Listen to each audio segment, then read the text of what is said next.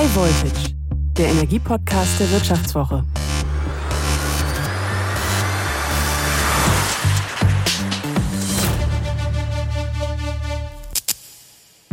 Hallo, ich bin Theresa Raufmann und Sie hören High Voltage. Hier bespreche ich im Wechsel mit meinen Kollegen Florian Güsken und Martin Seiwert jede Woche die wichtigsten Fragen rund um den Bereich der Energie. Wir wollen dabei immer die Hintergründe klären, verstehen, wie Dinge funktionieren und uns und Sie dabei ein wenig aufschlauen. Diese Woche möchte ich mir das Thema Atomkraft anschauen. Die Bundesregierung führt ja gerade den zweiten Stresstest durch und prüft, wie sicher die Stromversorgung in Deutschland unter verschärften Bedingungen ist. Eigentlich haben wir ja aktuell ein Gasproblem und kein Stromproblem, aber wir benutzen halt relativ viel Gas auch, um daraus Strom zu produzieren. 2021 waren 12 Prozent des verbrauchten Gases, wurde dazu genutzt, Strom zu erzeugen. Jetzt haben wir in Deutschland gerade noch drei AKWs am Netz. Das ist Emsland, Isar 2 und Neckar-Westheim 2, die eigentlich Ende Dezember dieses Jahres abgeschaltet werden sollen. Doch jetzt gerade kochen die Diskussionen hoch, ob man die nicht länger am Netz lässt in dieser Energiekrise. Entweder im sogenannten Streckbetrieb. Das würde bedeuten, dass die Brennelemente, die da drin sind, einfach noch ein bisschen länger zur Stromerzeugung genutzt werden. Aber mittlerweile sind auch schon Laufzeitverlängerungen im Gespräch. Und auch ein paar Diskussionen gibt es schon, ob man nicht auch bereits stillgelegte Atomkraftwerke vielleicht sogar wieder hochfahren könnte. Da stellt sich natürlich die Frage, ob das technisch überhaupt umsetzbar wäre. Wie sicher wäre denn so ein Streckbetrieb oder eine Laufzeitverlängerung? Und würden wir für den zweiten Fall denn überhaupt genug Brennstäbe bekommen, die wir bräuchten?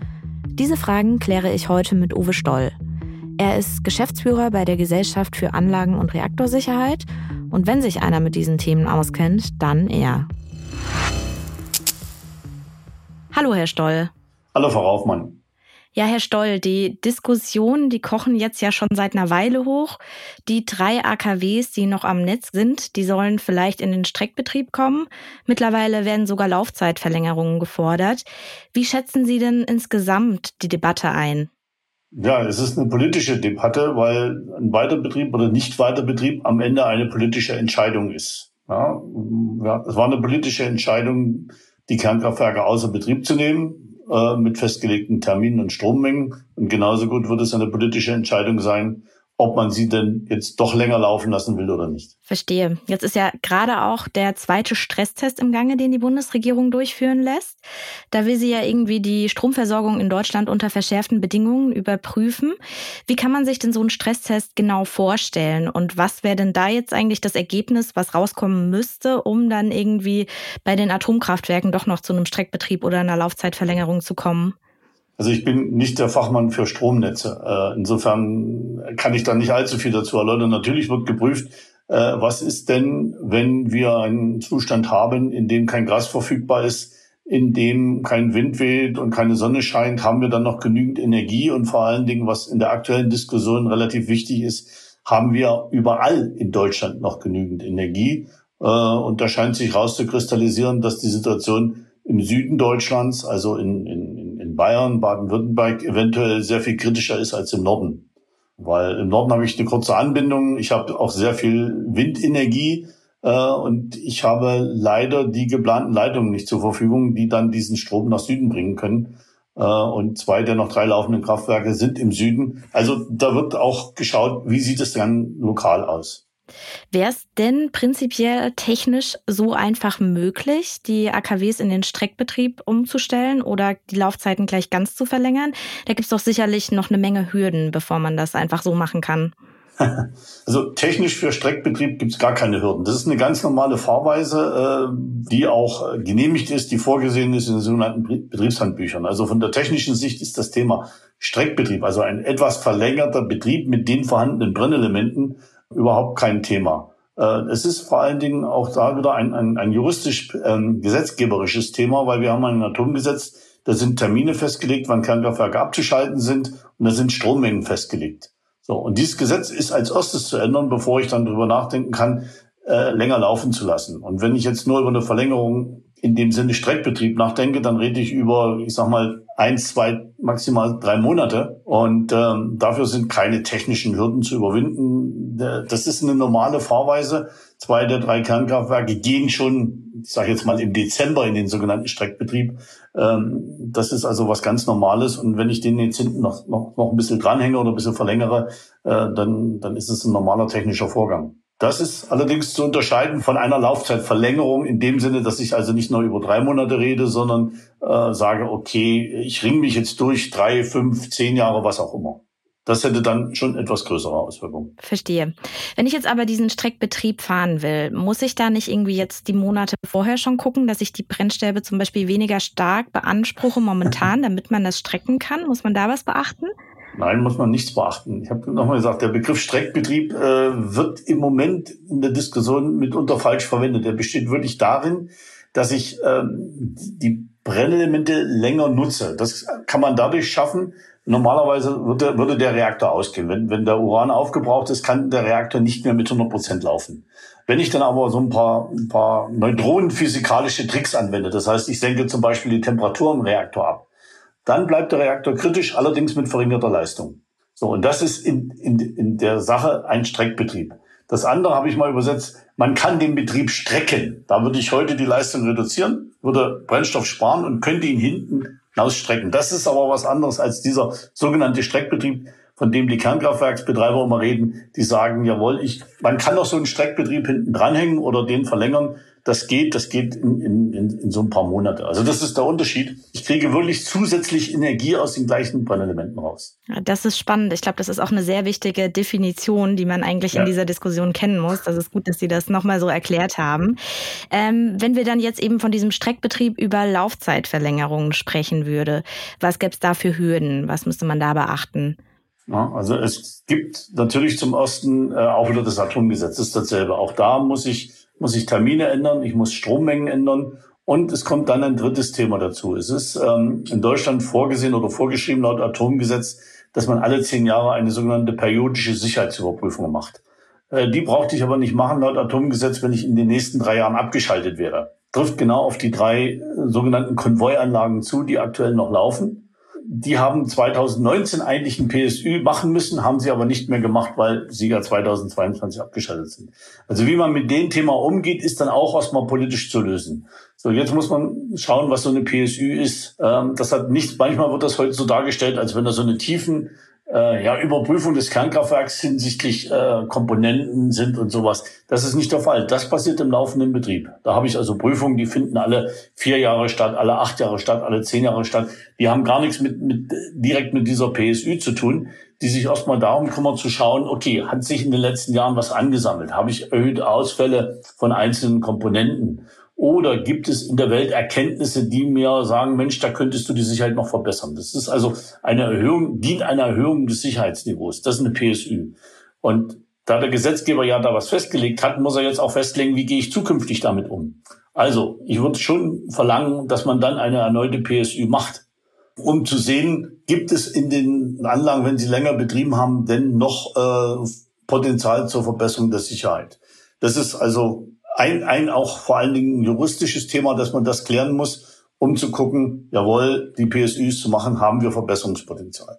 Natürlich ist auch zu prüfen, hat man vielleicht in dem Jahr anstehende Prüfung nicht mehr gemacht. In der Idee, die Anlage wird Ende des Jahres abgeschaltet, also brauche ich so eine große umfängliche Prüfung für die restlichen paar Monate nicht mehr machen. Alles das wäre dann natürlich nachzuholen ähm, und müsste man einplanen. Das ist ja alles dann auch bedeutet entsprechende Vorplanung, bedeutet auch entsprechende Fremdfirmen, die das dann machen, die müssen verfügbar sein.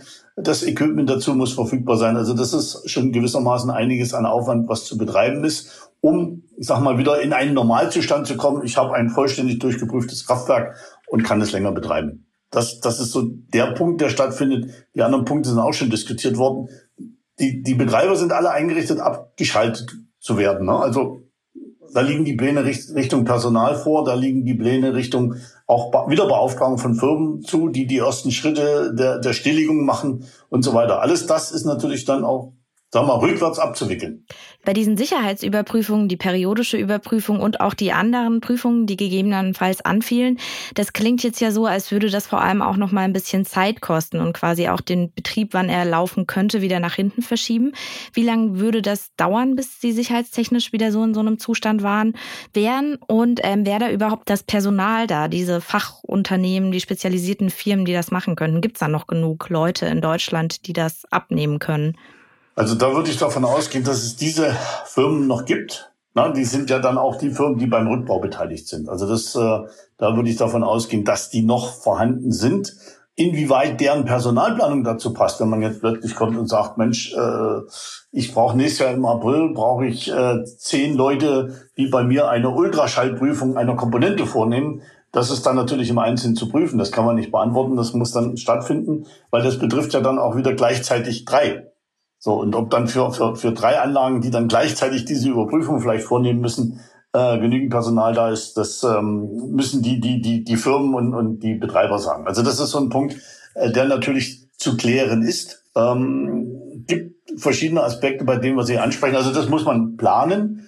Und ob es zu längeren Stillständen kommt oder nicht, hängt von vielen Sachen ab. Das wesentliche Thema haben wir noch nicht angesprochen. Wenn ich wirklich über einen längeren Betrieb nachdenke, dann brauche ich Brennelemente. So, und diese Brennelemente, die liegen nirgendwo auf Lager, die muss ich bestellen, die müssen komplett gefertigt werden. Auch die Bauteile dafür liegen nirgendwo auf Lager. Äh, und da sagen die Hersteller, also sag mal, ich halte realistisch neun bis zwölf Monate brauche ich dafür von der Bestellung, bis sie da sind. Das heißt, wenn sich die Regierung nach Ergebnis des Stresstests Ende August im September vielleicht durchringt zu sagen, ja, wir wollen noch drei, fünf Jahre, ähm, dann können Sie ausrechnen, dann dauert es auch bis August nächsten Jahres, ehe Brennelemente da sind. Und dann komme ich automatisch in einen gewissen Stillstand, weil ich eigentlich keine Brennelemente habe. Ja, verstehe. Das ist natürlich wieder das nächste Thema, die Brennelemente, die wir brauchen. Wo könnten wir die denn überhaupt beziehen? Ich meine, eigentlich haben wir jetzt ja schon, glaube ich, länger keine mehr bestellt, weil wir ja aussteigen wollten. Ja. Wäre das überhaupt möglich, dass es da Firmen gibt, die die herstellen, die wir dann auch innerhalb von diesem Jahr immerhin beziehen könnten? Ja, also es gibt äh, zwei Lieferanten der Brennelemente für die drei Konvoianlagen. Äh, das ist die deutsch-französische Framatom. Die hat ein Werk in Lingen in Deutschland. Ähm, die könnten also diese Brennelemente herstellen. Das andere ist die Westinghouse, die unter anderem ISA beliefert. Äh, die fertigen, glaube ich, in Schweden. Also die Fertigungskapazitäten, also die Werke sind da. Allerdings haben die natürlich eine andere Planung. Die haben auch nicht eingeplant, nochmal Konvoi-Brennelemente fertigen zu müssen, also da, da sind die ganzen Prozesse, die es dafür gibt und Planungen auch entsprechend anzupassen. Deswegen dauert das halt auch eine gewisse Zeit, bis man dann diese Brennelemente hat. Ja, verstehe. Sie meinten auch, was, dass es da irgendwie dann noch andere Bauteile gibt. Ich hatte auch in einem Interview von Ihnen gelesen, dass es da irgendwie spezielle Teile, wie zum Beispiel Röhren für die Brennstäbe gibt, die dann eben auch neu gefertigt werden müssten. Ja. Da hängt dann wahrscheinlich noch viel, viel mehr dran, als einfach nur diese Brennelemente, die man bräuchte, oder? ja gut, die Brennelemente, zum einen ist es natürlich das Uran, was da reinkommt. Äh, das halte ich aber für, für unkritisch. Also das äh, kann man überall, ähm, sag mal, besorgen. Das liegt auf Halde bereit. Das muss vielleicht angereichert werden. Das sehe ich nicht den kritischen Pfad. Der kritische Pfad sind wirklich die Bauteile an so einem Brennelement. Das fängt an mit den Hüllrohren. Äh, da haben die Konvoi-Brennelemente einen speziellen Durchmesser. Also da kann ich nicht auf Hüllrohre aus Frankreich zurückgreifen oder sowas, sondern sind speziell zu fertigen.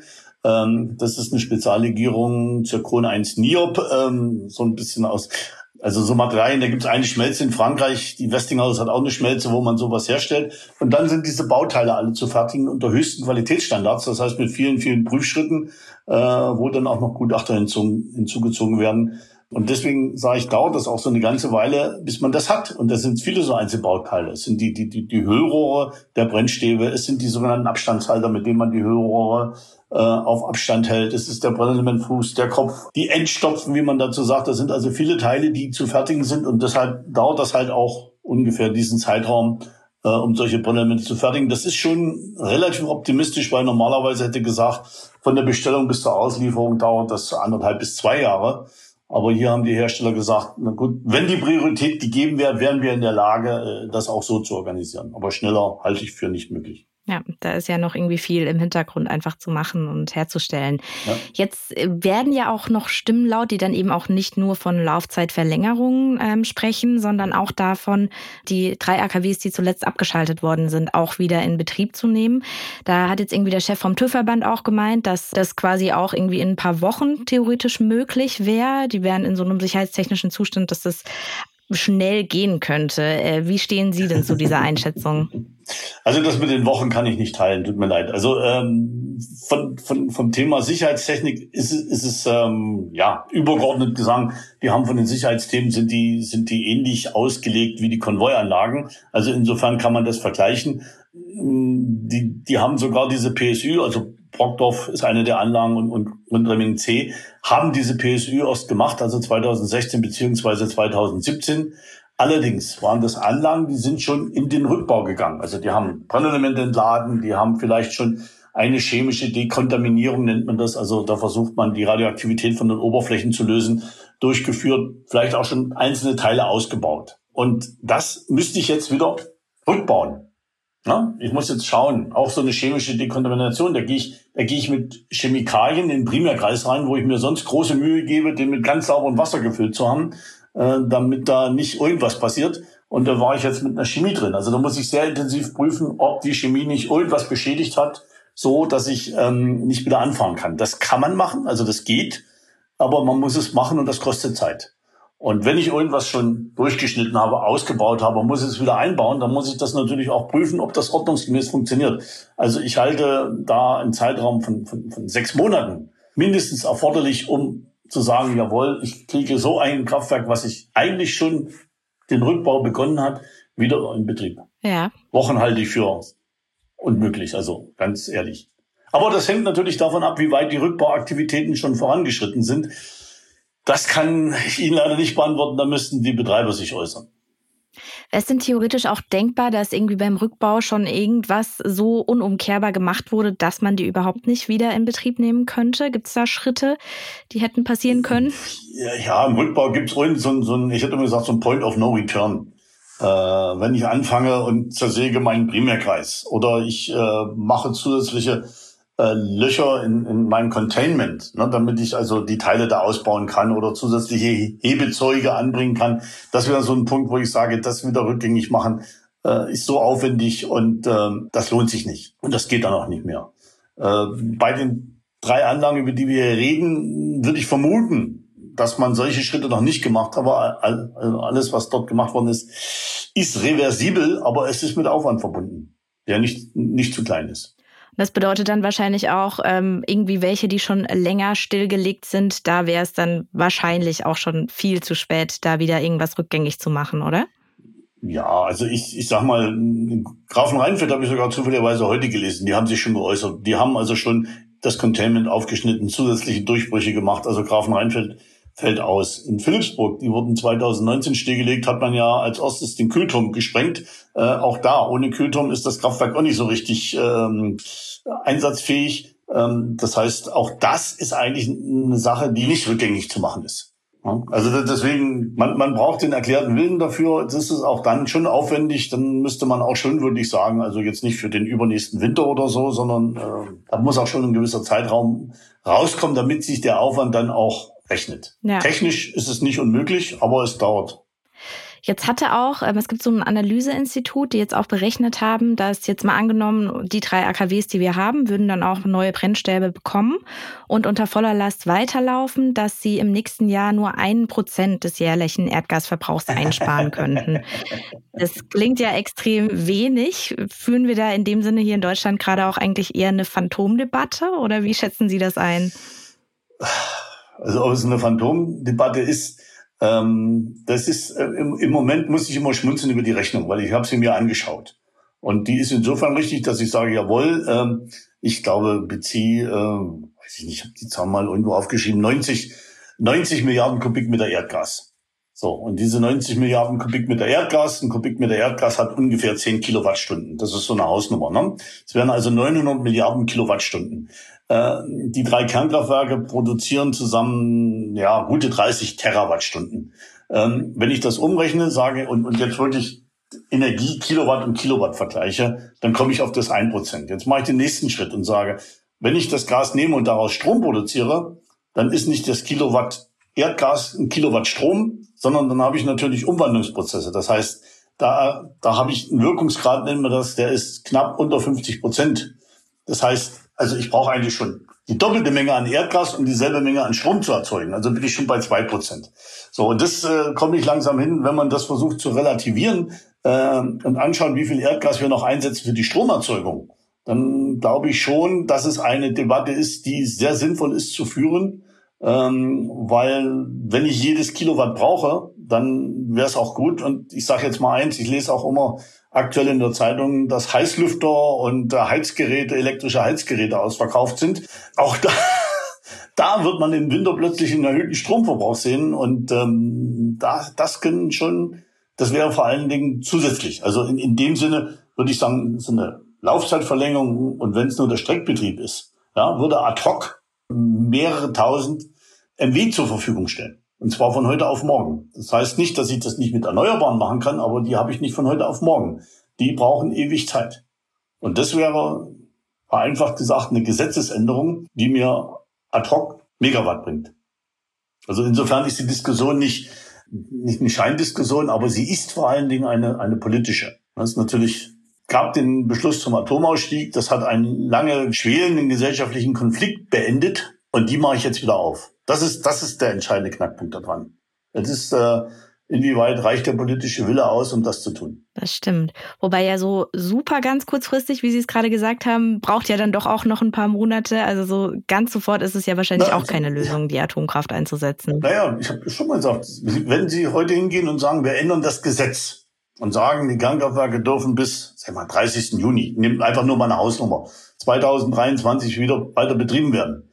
Und man sagt dann, und eine PSI ist trotzdem nicht erforderlich. Und Strommengen, noch ein drittes Thema, ändere ich. Dann habe ich am 1. Januar ja 4000 MW verfügbar. Das stimmt, wenn die Entscheidungen dann auch so schnell gefallen wenn, sind und sich wenn, das alles Wenn die so Entscheidungen fallen. Ne? Das ist so die Diskussion. Wie lange ich will, mhm. das war jetzt so ein Punkt. Will ich nur das Thema Streckbetrieb? Will ich also nur über den Winter kommen oder sagen, der übernächste Winter wird auch noch schwierig? Ähm, das, das sind so Punkte, die da reinlaufen. Da kommen mehrere Fragen dazu. Das hat mir am Anfang erläutert. Aber von der Sache her ist es so, mit einer Gesetzesänderung hätte ich 4000 MW zur Verfügung. Dann, dann, egal was ich mir anstrenge, so viel Windkraftanlagen baue ich nicht bis zum 1. Januar. Das stimmt. Das ginge dann in dem Fall schneller, wenn die Gesetzgebung so wäre. Jetzt zum Ende mal würde mich noch Ihre ganz persönliche Einschätzung interessieren, was sich denn da politisch weiterentwickelt. Glauben Sie, wir gehen in den Streckbetrieb oder sogar in die Verlängerung? Oder was glauben Sie, was da noch so auf uns zukommt in dieser ganzen Thematik? Voraussagen sind schwierig, besonders wenn es um die Zukunft geht. Ich weiß es nicht. Ich muss ehrlich sagen, ich weiß es nicht. Ich hätte vor zwei Wochen eigentlich erklärt, das kommt auf keinen Fall. Das kommt auf keinen Fall. Äh, da müsste sich eine Partei sehr verbiegen. Im Moment bin ich da wieder etwas vorsichtig geworden. Äh, es ist für mich im Moment auch ein sehr politisches Spielchen. Natürlich kann eine CDU äh, natürlich die Regierung als Opposition da vorherantreiben und sagen, wir haben schon immer gesagt, und wenn es dann im Winter zu Problemen kommt, äh, hat man Schwierigkeiten. Also das ist für mich im Moment auch sehr viel Politik dahinter. Ähm, und das ist das, was ich immer wieder betone. Am Ende ist es eine Entscheidung der Politik. Ja, äh, das Thema Sicherheit, wie gesagt, Streckbetrieb wäre für mich ein Thema, was relativ einfach ist, weil das ist ganz, ein ganz normaler Vorgang. Äh, längere Laufzeiten gibt, ein paar mehr Fragen zu klären, aber die sind nicht unlösbar. Hm? Also ich weiß es nicht, das äh, muss man abwarten. Das stimmt, müssen wir wohl alle. Hm. Ja, lieber Herr Stoll, vielen Dank für das Gespräch. War sehr informativ. Gern geschehen, Frau Hoffmann. Aus technischer Sicht ist dann also der Streckbetrieb eine Lösung, die auch schon öfter erprobt worden ist und sicherheitstechnisch auch wenig Unterschied macht, weil die Brennelemente ja eh schon da sind und entsorgt werden müssen und man die jetzt ja einfach ein bisschen länger für die Stromerzeugung nutzen könnte. Aber wenn es dann in Richtung Laufzeitverlängerung geht oder sogar ein Wiederhochfahren der bereits stillgelegten AKWs, da kommen dann eben noch die ganzen Fragen auf, die wir gerade diskutiert haben. Da geht es um die Sicherheitsüberprüfung, das Personal und auch die Frage, ob sich für die Betreiber ein Weiterbetrieb überhaupt lohnt, wenn das nur kurzfristig verlängert wird. Und man müsste dann eben, wie es Herr Stoll auch gesagt hat, schnell entscheiden, weil wir eben dann die Brennelemente bräuchten, die Prüfungen durchgeführt werden müssten und das Personal da sein müsste. Wie stehen Sie denn zum Streckbetrieb oder einer Laufzeitverlängerung der Atomkraftwerke in Deutschland? Schreiben Sie mir doch gerne per Mail, was Sie davon halten, die steht in den Show Notes, oder hinterlassen Sie uns einen Kommentar auf unseren Social-Media-Kanälen. Fragen, Anregungen und Kritik nehmen wir da auch immer gerne an. Und zum Schluss habe ich noch ein Angebot für Sie als Hörerin oder Hörer unseres Podcasts. Sie können nämlich die Wirtschaftswoche drei Monate zum halben Preis lesen. Das Angebot finden Sie unter vivo.de slash highvoltage-abo. Diese Folge wurde produziert von Paul Träger und Anna Höhnscheid.